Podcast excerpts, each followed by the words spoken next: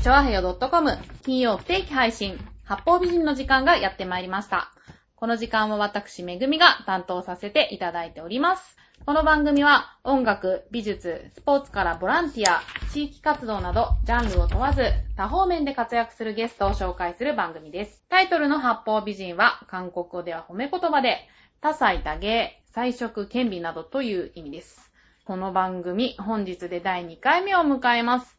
ゲストを迎えての番組になりますので、本日もゲストの方いらっしゃっております。本日のゲストは、ジャズシンガーのこの方です。こんにちは。こんにちは。今日はお暑い中ありがとうございます。はい、とんでもございます。いや、と言ってもね、はい。ちょっと秋を感じる空気というか、ええ。風が吹いておりまして、あ、そうですか。とても気持ちのいい、はい爽やかな日だなって思ってます。そうですか。はいもうね、もう残暑ですからとね。いうことで、自己紹介させていただきました。ください。てるてる、菅原です。はい。本名はですね、てはい菅原てる子と菅原さ申します。んなんですかそうなんですよ。今知りました。私、菅原さんだと思ってた。そう、菅原って言われることが多いので、はいそういう方にはあえて菅原ですっていう場合もありますが、もう面倒な時は、はい、菅原ですって自分からあえて笑って言ってしまったりしますが、はい。そうでしたか、じゃあ、そうなんですあの、私、知り合って結構何年か経つんですけど、今知りました、本名。じゃあ今日の、あの、ゲあのスト別にこだわってる。るわけではないんですけど、はい。まあ、一応菅原はいっていうことでなっているので、はいまあ、それを、それでいきたいと思います、今日はわか。りました。菅原照子さんです。はい。よろしくお願いします。よろしくお願いいたします。じゃあ、菅原さんでいいんですかね、私の呼び方は。そうですね。はい。じゃあ、てるてるで。てるてるでてるてるで、はい。ブログでね、てるてるの気ままなジャズブログでしたっけジャズトークジャズトークというタイトルです。え菅原さんは、ジャズシンガいや、もうその大す、大それたものではないんですけれどーも。いやいやいジャズにこだわっているわけではないんですが、あ、そうなんですか？え、まあ一応一般的にはジャズの部類に入るみたいで、まあボサノバとか、はい。まあちょっと最近はラテン。系歌えないい。んですが、なかなか。はい。まああと4ビートもの、はい。まあバラード。はい。そういった感じの、まあまとめて、まあジャズの分野に入りますけれども、そういったものを歌っています。あーそうなんですか。。はいい。じゃあ、ライブ活動とかを中心に、中心にというわけでもないですが、まあ楽しく、はい。時々やっています。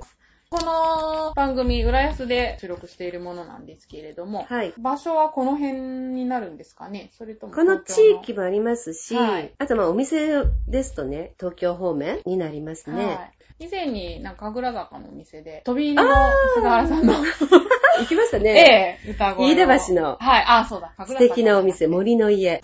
と、私あそこでしか菅原さんの歌声聞いたことないんですけど、ええはい。まあ普段の菅原さんとの、まあギャップっていうんじゃないんですけど、うん。かっこよく重厚感のある歌声だったんで、ちょっと聞き惚れてしまったんですけれども、まああの時はね、ベースに、はい、遠山浩二さんっはい、ていう、もう私が大好きなはい、ベーシストがいらっしゃいましてね。はい、で、大原さんっていうピアニスト。はい。私的には、もし何か自分の大それたコンサートをするときには、うん。ぜひ遠山浩二さんにベースを弾いていただきたいと、金がでずーっと思っていたら遠山さんから、はい森の家だったらいいよ、歌って。言言われてお誘い受けて、はい遊びに行って歌わせていただいたんですね。あー、そうだったんですか。もう、素晴らしい。えもちろん演奏も素晴らしいんですよ。はい。ただ、ボーカルの人とその、遠山さんの、はいなんて言うんですかね、色気のあるというか、大好きなんです。色気のある、あの、低音が響くみたいな、そういう感じなんですか？そうですね。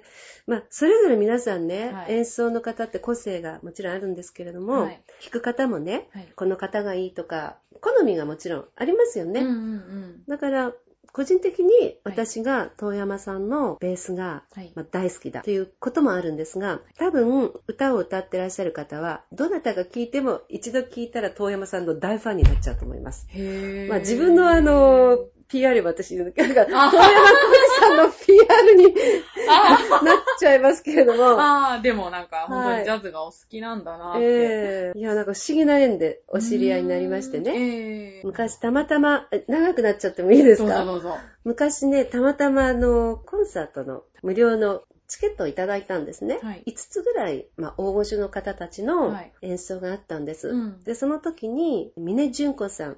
という、私の大好きなボーカルの方がいらっしゃったんですけれども、そこで演奏をされていたベーシストが遠山浩二さんだったんです。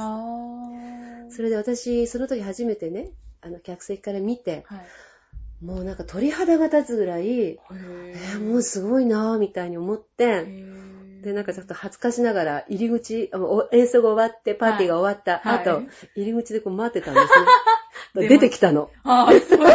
素晴らしかったとか言っちゃって見、はい。見入っちあゃって。はい。まあ、それはそれで終わったんですね。えで、それから、そうですね、半年ぐらいしてから、えはい。えー私の、まあ、じ知人っていうか知り合いの、はい。高瀬隆一さんっていうトランペッターがはい。いるんですね。はい。もう本当に若手、まあ若手ちょっと過ぎましたか？で本当にやっぱり素晴らしいトランペッターがいるんですけれども、はい高瀬さんが、あの、セラユズルさんのバンドではい入って演奏していた時に、はいその時たまたまそのベースの遠山浩二さんがその同じバンドで演奏されていたんです。偶然。それで、はい。高瀬さん、高瀬さん、遠山さん紹介して お話しして、はい。そしたら紹介してくださったの。もうお優しい方でね、はい。なんか連絡先なんかも教えてくれちゃって、ライブは行きますとか言って、はいそれから、もうそれだいぶ昔の話なんですけど、はい。たびたび聞きに行ったりとかして。ああー、そうなんですか。まあじゃあそういうことが縁で、そう。ええその、飯田橋の方では夢が叶ったそうなんですよ。なんか押しかけてきます。ああ、ね、本当に好きな方の、ねね、伴奏でやっぱ歌うっていううんなると、本当に力も入るのかもしれそうでないですすね。ね。ちなみにその、はい元々のジャズっていうジャンルがアメリカから発祥した音楽で、黒人音楽で、ええで、なんか奴隷制度が昔あった時代に、奴隷がメッセージを載せて歌うことが発祥で生まれた。なんかで読んだんですけど。そうですね。ええまあ年代で言うとね、いだいたい1900年以降ぐらいだと思いますそうなんでその発祥っていうのはなかなか難しいと思うんですけれどすも、かまあ、よく言う、はニューオリンズ。のところの方で演奏されるデキシーランドジャズ、あのあたりが、まあ、発祥なのかしらっていう気はしますけれども、でまあ、いろいろ言われる方がいるのでね、歴史となると難しいですね。ただか、まあ、聞きかじったことなんですけれども、えあの、It Don't Mean a Thing っていう曲が、デューク・エリントンさんが作った曲がありましてね、はい。1930年代ぐらい。はい。で、まあ、スイングしなければ意味がないっていううんタイトルの日本語、ってスイング。あの、スイングって、あの、羽それはウィングね。スイングってスイングってあの、いわゆるる。揺れる？あ、揺れるって、あの、こう、体が多分。分ススイングする？あの、ゴルフのスイングと同じですね。ああ、そうか。いや、言わなきゃよかった。うん はい。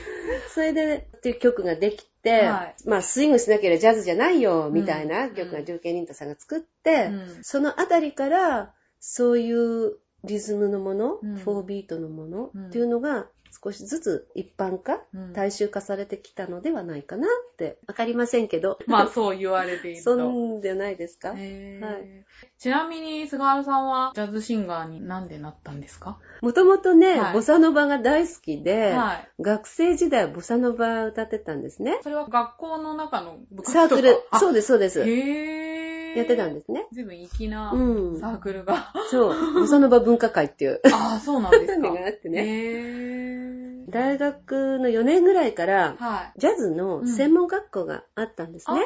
あでそこに1年半ぐらいですかね、はい行ってって、ーはい。あもっと上手くなりたいなと思って、うん。学校探していたら、うんそこの学校で、うんもう大御所の中本真理さんというジャズシンガーの方がいらっしゃるんですが、はい。中本さんが教えるということだったんですね。うん。当時はまだあまり世間に中本真理さんっていうお名前が知られていなくて、うんうんたまたま私の大学の先輩がはい。ホテルでとっても素晴らしいジャズのシンガー、ボーカリストがいて、録音テープに録音してきちゃったんですよ、その人。それをたまたまうん学校で聞いていたんです。はで、たまたまそこのちょっと興味のある専門学校に行ったら、その方がはい教えますっていうことで、い。はもうすぐその学校に決めましたい。これもまた縁ね。。本当ですうね。ん。え、そのじゃあ専門学校では何年ぐらい？中本さんがね、1年ぐらいあ、でも1年間習っ。てましたか。で私のクラスは4人、女性2人、男性2人はい。のクラスだったのね。はい。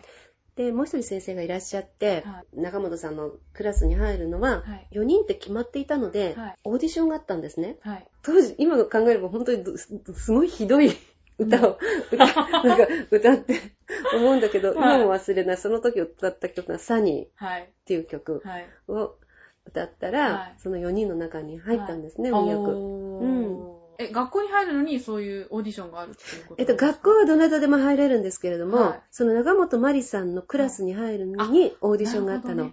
でで、もう一人のそこの先生は、はい村上京子さんっておっしゃって、はい。今その村上京子さんの、その息子さんが小林圭さんって言って今、若手の男性のジャズのプロシンガーで活躍してらっしゃる方。あ音楽一家なんですね、うん、じゃあ。そう。え、で、どうだったんですか？その方のレッスンは。とても良くてねう、ん良くてって言ったらなんか当たり前すぎますね。っていうか私も含めて、はい。歌うっていうよりも、先生はいが、ここんとここういう風に言ったらいいんじゃない？うん。とかって言って見本を見せてくれる。それがすごく勉強になる。中本さんっていうのは、はい。ハスキーボイスなんですね。で、私にないうん。フィーリングとうんハスキーボイスで、はい。ないものねだりというか、あ憧れ？あもうほんとかっこいいんです。だからそういうものに少しでも近づきたいなっていうのかしら。あ、でもなんか私が聞いた菅原さんの歌声は、うんハスキーボイスで、かっこいいなーってえ思ったので、目指した方向に。あ当時はね、ええでもまだ可愛い声だったの。そうなんですか。未だにね、彼女のフィーリングが、間の取り方とか、先生、なんか生意気なこと言ってごめんなさい。未だに影響を受けてる部分がああるかもしれない。大好きだから。その方はまだ現役うんで。、元気でやってらっしゃいます。こうやって歌うのよみたいな感じで、まあ歌ってくださるってさっきおっしゃってましたけど、うんなんか真似から入るっていうじゃないですか、芸術って。うんなまあ何でもそうだと思うんですけど、うん本当にお手本がね、先生に教わって、そうですそね。れはすごく恵まれた、ええあの環境で、まあそれも実力のうちなんでしょうけどね。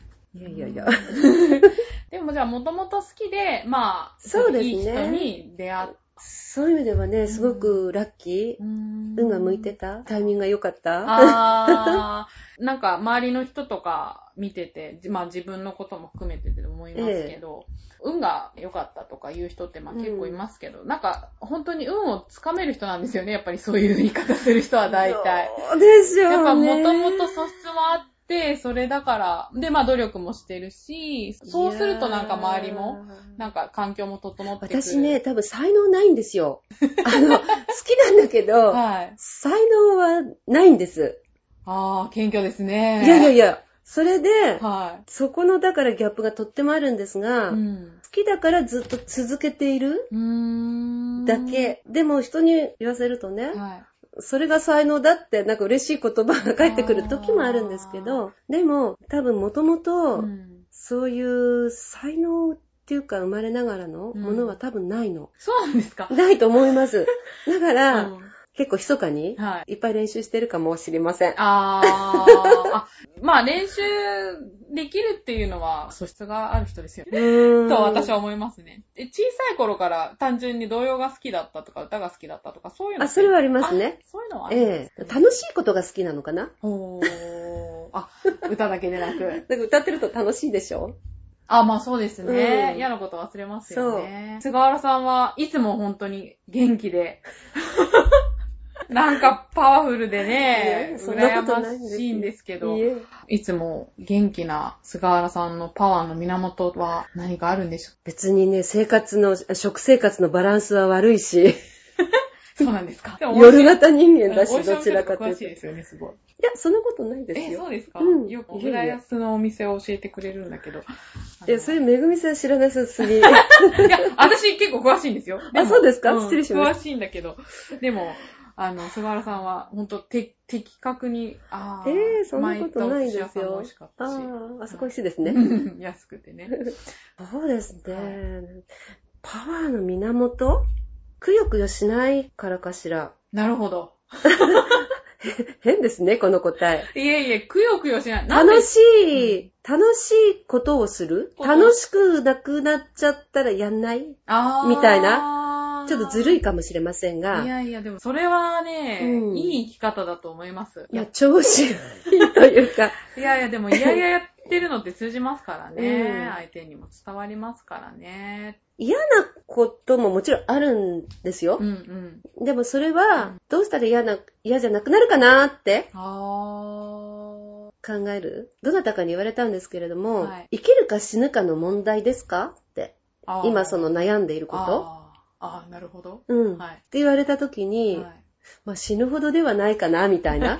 い、ちなみにそれはいつぐらいに言われた言葉なんもうですか？10年ぐらい前ですか？あまあこういうこと放送、まあ、されちゃうと、まあちょっといろいろ問題あるかもしれないけども ど本当ーにはい。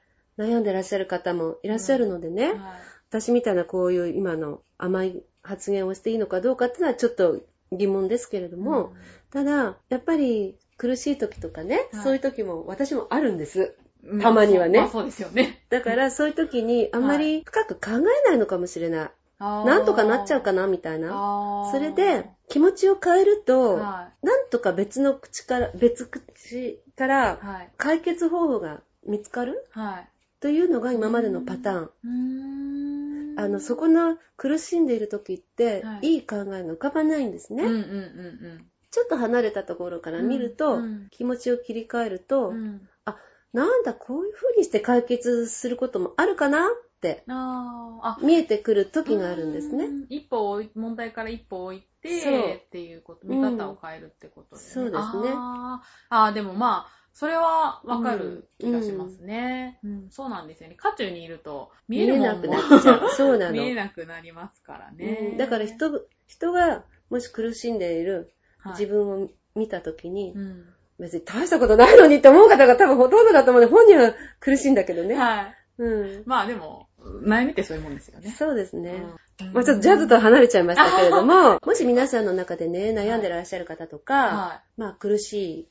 いよとか、おっしゃる方がいたら、どうぞこちらに あ、じゃあ、チョアヘアの八方美人まで。じゃあ、ご連絡いただければ 解決方法を見つけま菅す。原てるてるの悩み相談って。あ、いいかもしれない。じゃあ、こと今後もしかしたらコーナーに載せるかもしれないんで、うじゃあ、また機会があったら遊びに来てください。ありがとうございはいます。話はまたジャズと飛んでしまうんですが、はい。菅原さんのお家のインテリアがとても素敵と評判なんですけれども、なんかインテリアの勉強とかってどっかで、いや別に特にあ、そうなんですか？したことないんですけれど、はい。見える範囲では我が家も、はい。まあ比較的綺麗にはしているんですが、はい。ちょっと一つ扉を開けると、はい。ドドドドって物が落ちてくるあっていうのはありますね。でもね、片付け方もね、センスってあるんですよね。あの、実は数年前、はい。菅原さんにうちを大掃除してもらったことが ありまして。いやー、そまあ、その時兄弟同士で私住んでたんですけれども、片付け方がね、この机ここに置くんだね、みたいな、才能っていうか、そういうのがあるんですよね。で、その時になんかこれあったら素敵よってお家のものもいろいろと 持ってきてくださって。なんかインド麺のああ、そうです、そうです。はい。カバはい。ー、ね、はい。とか、思い出しましたコップとかもなんかいろいろ 持ってきてくださって。なんか、海外で住まわれてたってあの、ブログの方に載ってましたけど。今バンコクに3年あ、ほ3年ど。住んでたんですか。あー。じゃあ私、あの、菅原さんのお家は行ったことないんですけど、お家はアジアンチックな感じなんですか、とね、タイで購入したものも少し残っているんですが、はいまあ自分的にはですね、はい南仏風。というイ。メージにしたいんですが、はいどうしてもそこにタイで購入してきたエスニック系が入ってしまうので、はい。うんちょっとミックスかなみたいな。あー。そうなんだ。あー、ではいもそれは融合されて、また素敵なものになってるんじゃないかなと思いますけれども。そう、今度一度遊びに来てください、あぜひ。。ひ。本当に行きますので。来てください。はい。ちなみに、あの、ジャズの、その、練習とかっていうのは、お家ではされないんですか？家でもします。あ、します？はい。うんじゃあ、ただもうなってないので、ですよ はい。まあ、小さい声で。それで、うちで練習するっていうのは、はい。あの、ピアノもありませんので、今、キーボードだけしかないのでね。はい。あの、基本的には、こういうメロディーラインがいいかなとか、うん、こういうアレンジにしようかなとか、うん。どういう風な構成で歌っていこうかなとか、うんそういうことを考える時間の方が多いですかね。で、練習はスタジオ借りて練習したりとか。はいなるほど。で、自分がこういう風なアレンジで、はこういう風な感じで歌いたいっていうのをその練習の時にい。はい。一回、まあ何回か練習して、あ、うん大丈夫だって確認して、ライブに持っていくっていうパターンが最近は多いです。イメージトレーニングみたいな。そうですね、家では。家でははい。へーそういうのっていうのも、ライブ活動を続けていく上で考えるものなんですか？そうですね。その方その方で、うんボーカリストの方も個性があるので、はいあの、どういうふうにされ、練習されているのかわかりませんが、はい。私の場合っていうのは、はい聞いているうん。あ、もちろんどなたもそう思ってらっしゃると思うけど、聞いてらっしゃる方、聞きに来てくださる方はがい、楽しめる、はい。自分の歌をもちろん披露するんだけれども、はい私の考えて、お客様が楽しんでもらっていると、はい。自分がそれ跳ね返ってきて楽しいんですね。だから、例えばあ、この曲歌います。はい、次この曲歌いますっていうのではなくて、はいステージングっていうのかな。はい。楽しくなるようなステージングの構成、はいあの曲も含めて、一曲も含めて、うんそういうことがやっていきたいなって、最近ですけどね、はいそれ考え始めたのは。ああ、そうなんですか。うん。飽きないようなっていうのかしら。うーんうんああ、いいですね。やっぱりじゃあステージを持つ人っていうのは。うん、そうういううのを考えるのが結構最近楽しいの。うん、自分の歌とか、その構成を考えたりとか、はいそういうのが楽しいですかあーね。へえ、うん歌うだけではなく。はい。うーうんん。なるほど。チョアヘオもね、韓国語で好きですっていう意味なんですけど、うんうん。リスナーの方はもちろんなんですけど、パーソナリティも楽しんで、はい。あの、伝えることが好き、喋ることが好きっていう、なんかまあやっぱ好きっていう土台の上で楽しんでやっていくっていうのがコンセプトで、前回、これ第2回目の放送なんですけど、1回目で、まあ局長さんと、まはいあその、調和についていろいろ話した時に、自分が楽しむっていうのはすごい大事なんだなっていうのを、その時にそうですねうん、思って、はい。まあ、結構いっぱいいっぱいなんですけど、私はまだ。でもね、なんか、菅原さんはそういう、なんか、楽しいっていうのを、なんかすごく大事にして、いろんなことに取り組んでいるので、だから、そうですね。まず自分が楽しめること、うんうんで、それを人に分かってもらって、うん人に楽しんでいただく。はい。そしてまたそれが戻ってくる。うんそれの繰り返しですか？だったら本当にやっぱ聞いてくれる方もいて、成り立つじゃないけど、まあそういう自分が歌ってればいいというよりは、聞いてる人にも楽しんでもらって、それでまた楽しみが倍増するとか。そうですいね。というふうなことはをしていきたいです。はい。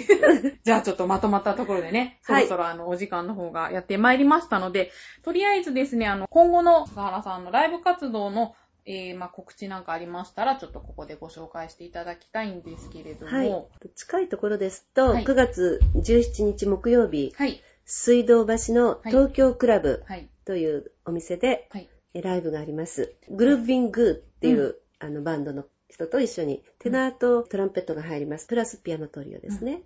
そして、えっと9月21日はい。は赤坂 B フラットはい。というところで、えーこれはですね、学生時代のビッグバンド、グルービージャズサウンドっていうのがございまして、はい。そこの OB 会を兼ねて、平尾千佳子さんとか、はい今あの、ジャズボーカリストなんですけれども、はい大先輩はいも、あの来られてはいのコンサートをいたします。はいで、あ10月10月12日、はい新大久保祭り。はい。新大久保祭り。新大久保祭り興味ありますね。はい。なかなかね、面白い通りなんですよ。韓国のお店とかもね、ですよね。たくさんありますよはい。うん 行ってみたいですね。あの、なんていうの、オープンカフェじゃないけど、オープン屋台の韓国、うんへー。チヂミとかやってたから、そういう店とかもあります。ね。そうなんだ。ああ、でもあそこはええちょっとね、日本じゃないですからね。そうですね。あ、でそれは純粋に日本人の方同士でやるんですえかそこの通り、並木道みたいなのがあって、そこが全部お祭りになりまして、えっ、と、一角にはい。コンサートステージができまして、はいえー道行く人たちがそこでうん、えーまあ、聴けるという。ああ、なるほど。そこはですね、はい。ブルーハードとはいいうビッグバンドが、はいと一緒に、時間的には11時ぐらいからですか、11時か12時ぐらいから。演奏と歌を歌います。ブログを書いてらっしゃるんですよね。はい。そちらの方にライブの告知と。えっ、と、Google で検索していただくと、はい。あの、てるてるの気ままなジャズトークはい。というのではい出てくると思います。はい。チョアヘアの私の番組の方にもじゃあちょっと載せておきますので、はいあもしよろしければね、まあぜひアクセスして。日記のようなもので 最近のではトマトとか、トマトの写真とか文鳥の写真とかね。うん。なんか綺麗に撮れててね、あ、すごい、写真の才能もあるのかななんて思ったんですけれどもね。はい。ドアヘヨ .com 金曜不定期配信八方美人。この時間は私、めぐみが担当させていただきました。そして本日のゲストは、はい。てるてる、菅原でした。それではまた次回、なるべく近いうちに皆様とお会いしたいと思います。それではまた会いましょう。さようなら。